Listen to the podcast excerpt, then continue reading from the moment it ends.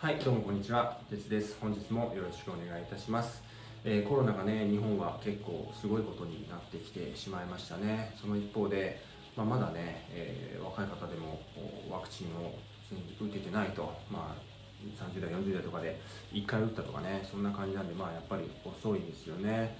まあこのね、コロナの対応に関してはちょっとまあ、ちょっと日本の政府、政治家の、ね、によるちょっと人災みたいな感じが若干あるような気がしないでもないですが、でイギリスの方はですね、えーまあ、相変わらず人々はあんまりマスクせずに、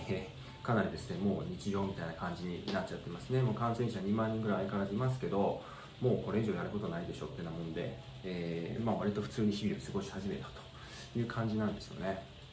であのこちらのね働き方なんですけどやっぱり、えーリモートっていうのがかなり、まあ、この12年で根付いてしまいましたよね。なので、えーのイギリスの会社でもですねあのもう本当にリモートワークを認めるということで例えば前はロンドンに通勤してたけど今はもうどっかマンチェスターとかね遠く引っ越しちゃってそこで在宅で働いてます。もう今後もずっとこうなりますとかね、えー場合によってはこうオフィスを引き払っちゃってとかっていう会社がやっぱりねイギリスの会社って結構そういうとこ合理的なんで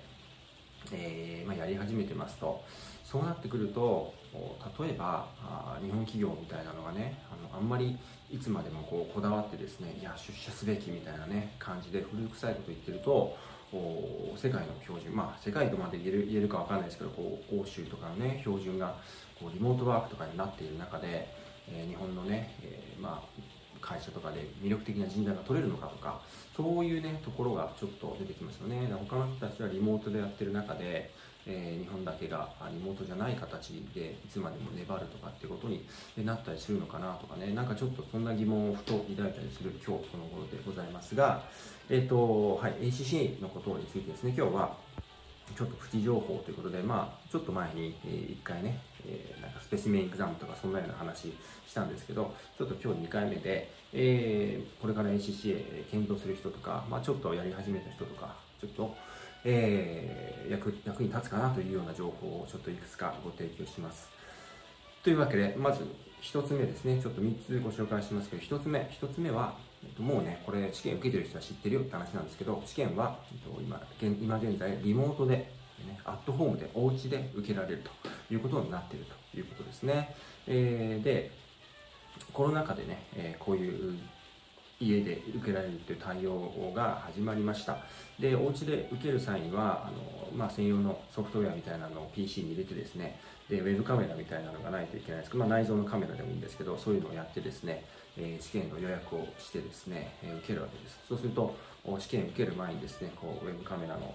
向こうにですね、試験監督官がいて、この人とちょちょっとやり取りをしてですね、え本人確認みたいなのをして試験を受けるというような形になってます。なので、えっと、以前はね、日本の場合は東京1カ所でしか ICC を受けられませんでしたけど、今はですね、ま少なくともコロナ禍の今においては、リモートでお家で試験が受けれるという状態になっております。で、えーまあ、今後ですね、このコロナが終わった後、じゃ例えば沖縄に住んでる方、東京まで行ってですね、東京に行って帰ってくるだけでいくらかかります？なんか3万とか4万とか5万とかわかんないです。ホテル代とか含めたらかかっちゃいますよね。それプラス試験代ってちょっとバカにならないので、できればこのリモートが続いてほしいですよね、当然。で、まあ、流れとしては、もうリモートで行こうという流れになっているというのが、まあ、もっぱらの噂ですね。これは、まあ、の公式な情報は出ていないんですけど、もっぱらの噂でございますので、まあ、そうなってほしいですよね。で、ついこの間 ACCA はその試験の受験料とかっていうのをちょっとちょっと値上げしたんですよね。で、その理由は、まあ、リモートに対応するためにお金がかかってるんだっていう話なんで、まあ、それやる、上げるんだったら、じゃあ、リモートにしてよねって話だと思うので、まあえー地方の方はね、ぜひこのままリモートが続くということを願いましょう。で、まあ、このコロナコロナもね、まあ、まだなんとなく当分は続いてしまいそうなので、まあ、当分はあんまり、まあ、気をもぐ必要はないのかなと思ったりいたします。それが1つ目ですね。で、2つ目。2つ目は、あの ACCA の科目にはですね、まあ、選択式選択ができる。な何をどれをどれを受験するか選択する科目があるんですね。例えば、えっと、コーポレートのビジネスローという科目ですね。これはあのいわゆる法律を勉強する科目なんですけどこれは UK を選ぶかあるいは他のねところを選ぶか、まあ、グローバルってやつなんですけどグローバルを選ぶかって選べたりします。ね。まあ、日本に住んでる方であんまり UK に詳しくなってもしょうがないのでグローバルを勉強したらいいと思うんですけどであとはタックスですね。タックスもあのいろんな国の選べます。結構いろんな種類ありますね。で、まあ、これなんですけどあのもちろんね例えばご自身が、まあ、とある国に住んでますと。でそのとある国にすでに住んでてあるいはこれから駐在の予定とかねこれからなんかそこに移住する予定とかがあってということであれば、まあ、その国の税法がですね HC の幹部にもしあるのであればそれを勉強するとまあいついいろいろ実務に行きやすいでしょうね。ただまあ問題点としてはそういうねあの UK のタックス以外の科目っていうのはちょっと教材を見つけるのが大変かもしれないですね。それがちょっとデメリットではあるもののとはいえ、まあそのね、自分が働く場所とかの税法に詳しくなれるチャンスがあるというのが、まあ、これ USCPA とは違いますよね。USCPA はまあ US の税法しか学べませんけど ACCA はまあもしかしたらああなたが興味を持っている国の税金が学べる可能性があると。ということですね。ただ、えっとまあ、おそらくほとんどの方は UK のタックスを選んでいるんじゃないかなと思うんですけどね。というのも、まあ、教材がたくさんありますし、あのそんなにね、えー、そこまで、えー、まあ、ヨーロッパ圏とかで大きなところが変わるわけではないですよね。例えばキャピタルゲインタックスがあって、VAT があってとかね、えー、こういうインカムタックスがどうこう、ココイシタックスがどうこうっていう、まだ大きなところはそこまで変わらないので、えー、仮に UK のタックスを勉強したとしてもそれなりに生きるんじゃないかなとは思いますね、はい、結構タックスっていうのは、えー、私自身はあの、まあ、最も実務で生きたんじゃないかなというようなあ科目じゃないかと思いますと。というのが2つ目ですね、えー、で最後3つ目、え3つ目は、え試験でですね、まあ、どうしても会計の試験ですから電卓を使いますね。電卓。で電卓のファンクションがその試験のですねシステムの中にまあ埋め込まれています、だから電卓ファンクションみたいなのがその例えば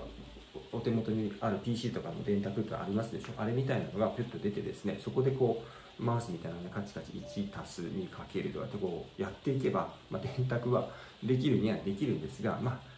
大変ですよね。通常ね。通常なかなかそれを使ってっていう人はあんまりないんじゃないかなと思うんですけど。なんでまあ電卓を持ち込めるわけですね。であの普段ね経理とかお仕事にしてる人っていうのは大きな電卓を使ってることが多いと思います、ね、今ちょっともし画面見られてる方はこういうやつですねこういうカシオとかシャープのですね、まあ、でっかいやつ。これだとあの、まあね、ボタンの弾きとかもいいので早く叩けるわけですね。あの日本でもしかしたらね会計の動きとかねそういうのを勉強した人はこれをですね左手でバチバチバチバチ叩いてで右手で書きながらみたいなことをですね、え、やったことがあるかもしれません。私はあの昔学生時代そんなような、左手で電卓叩いて右手でやるようなそのために大きな電卓っていうのを持ってですねやってました。それとまあ確かに早いです。あの圧倒的に早い。ですが ACCA の場合はですねこういう数字をバチバチバチバチやるっていうのよりももっとねそのそれにある理論的な背景とかああるいはそういう自分なりのアナリシスとかねそういうのを求められる傾向があるのでそこまでものすごい勢いでですね叩くっていうのはないような気がします。でというのもあの SC の試験形式自体がですね、まあ、Excel みたいなのが与えられてそこにですね、えー、作っていくんですね。例えば、えっと、この A という項目と B という項目と C という項目を足して D にするっていうのはね自分でで電卓でやるとしたら足さないといけないけど、まあ、Excel 上だったら、ね、何々足す何々足す何々足すでイコールイコール何々ってやったら出ちゃうでしょ。その時点で。ということである程度簡単なものっていうのは、まあ、電卓なくても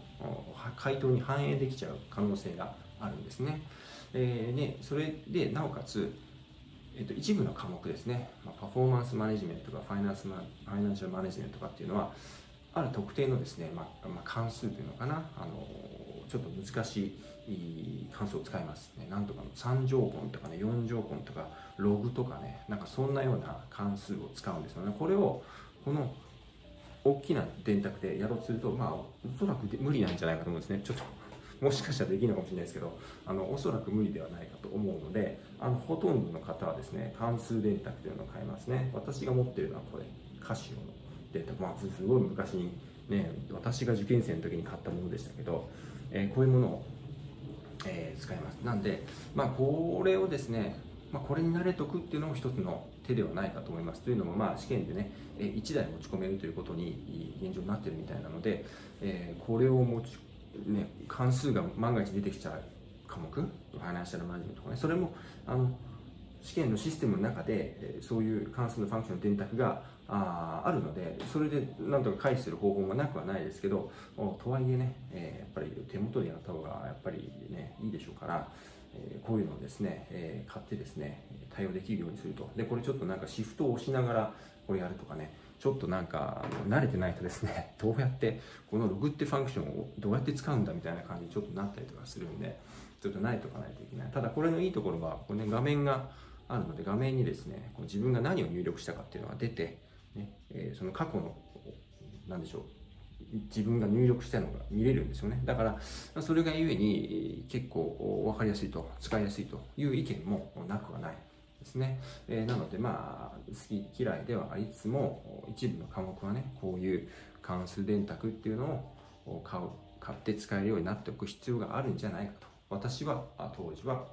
使ってました。で、私の周りの受験生も、まあ、まあ、まず間違いなくこの関数電卓持ってましたんで、えー、まあ、それをやるのがいいのかなと。ただまあね、もし、そのシステム、試験のシステムの中の電卓で私は全然できるよとかね、でそういうのがあればそれでも全然いいと思うんですが、ちょっとまあそういうね、ちょっと難しい関数を使う場面も出てくる試験ですよと。とはいえね、その関数自体に当てはめることさえできればあできるようになってます。で、その関数の複雑複雑なですね、こういう公式、公式みたいなのは、割と試験というのはもともと与えてくれてますね。あの参照できるようになってるんで、もう本当にこの公式があって、なんかログを使う公式があって、この公式に問題文の中からその公式にもほんと数字を A にこれを入れて B にこれを入れて X にこれを入れてっていうふうにやるとまあ一応答えが出るぐらいの、まあ、そういうレベルなんでねなんか難しいこの数学的な証明問題みたいな感じではないので、えそこまでですね、まあ、ビビる必要はないかなというような気がいたしますということで、まあ、本日ね、まあ、そんなような話でちょっとね CCA の試験のイメージとかも多少できたんじゃないかなと思いますんで、えーね、ぜひね、この、まあ、コロナ禍で、まあ、今、皆さん、あんまりそんなに在宅になってないんですかね、まあ、人によるかもしれませんが、もしね、えー、普段よりかちょっと時間あるなと、飲み会の回数も少ないし、時間あるなという方は、ちょっとね、頑張って、え勉強とかしてみると、メリハリのある生活ができていいのではないかなと思ったりいたします。ということで、本日は以上です。ありがとうございました。